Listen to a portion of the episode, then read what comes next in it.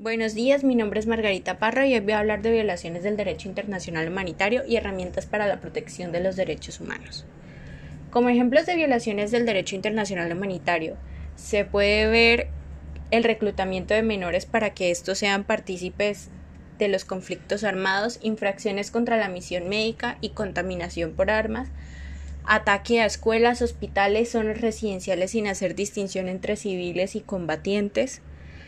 realizar juicios injustos e imparciales hacia combatientes enemigos o propios miembros acusados de abuso, el tratamiento inhumano a combatientes capturados, torturándolos y negándoles asistencia médica, y el uso de armas que causan bajas civiles importantes y evitables en violación a las normas humanitarias internacionales, como los cilindros de gas que no se pueden apuntar con precisión y, y suelen impactar en casas y comercios civiles, tanto iglesias, centros de salud y oficinas municipales, provocando gran cantidad de bajas civiles. En Colombia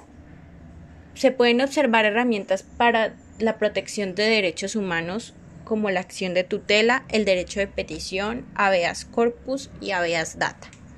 Muchas gracias.